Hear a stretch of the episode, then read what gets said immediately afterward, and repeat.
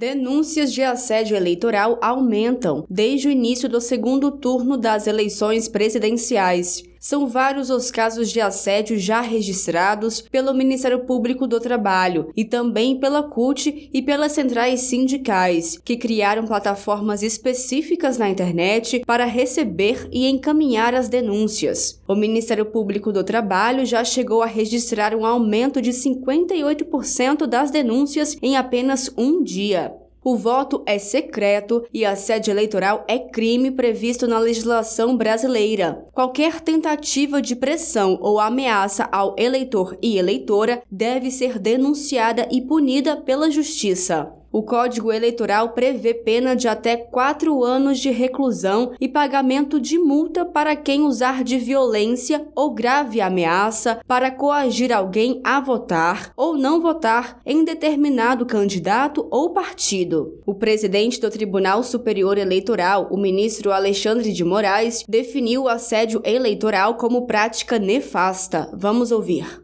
No Brasil todo, lamentavelmente, no século XXI, retornamos a uma prática criminosa que é o assédio eleitoral.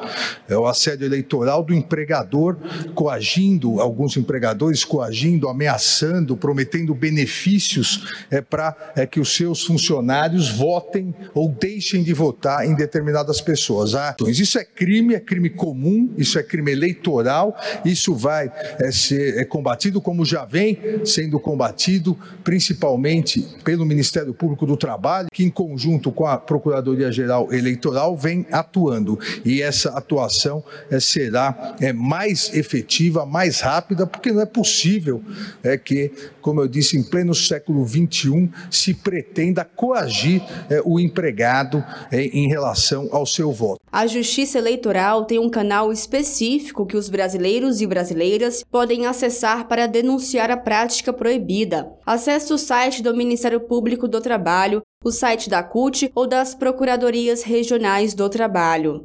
Os sindicatos dos trabalhadores também podem receber as denúncias, colher provas e encaminhá-las ao Ministério Público do Trabalho. A CUT Nacional e as demais centrais sindicais criaram uma cartilha em que orientam os trabalhadores em como agir em caso de assédio eleitoral. De Brasília, Thaisa Vitória.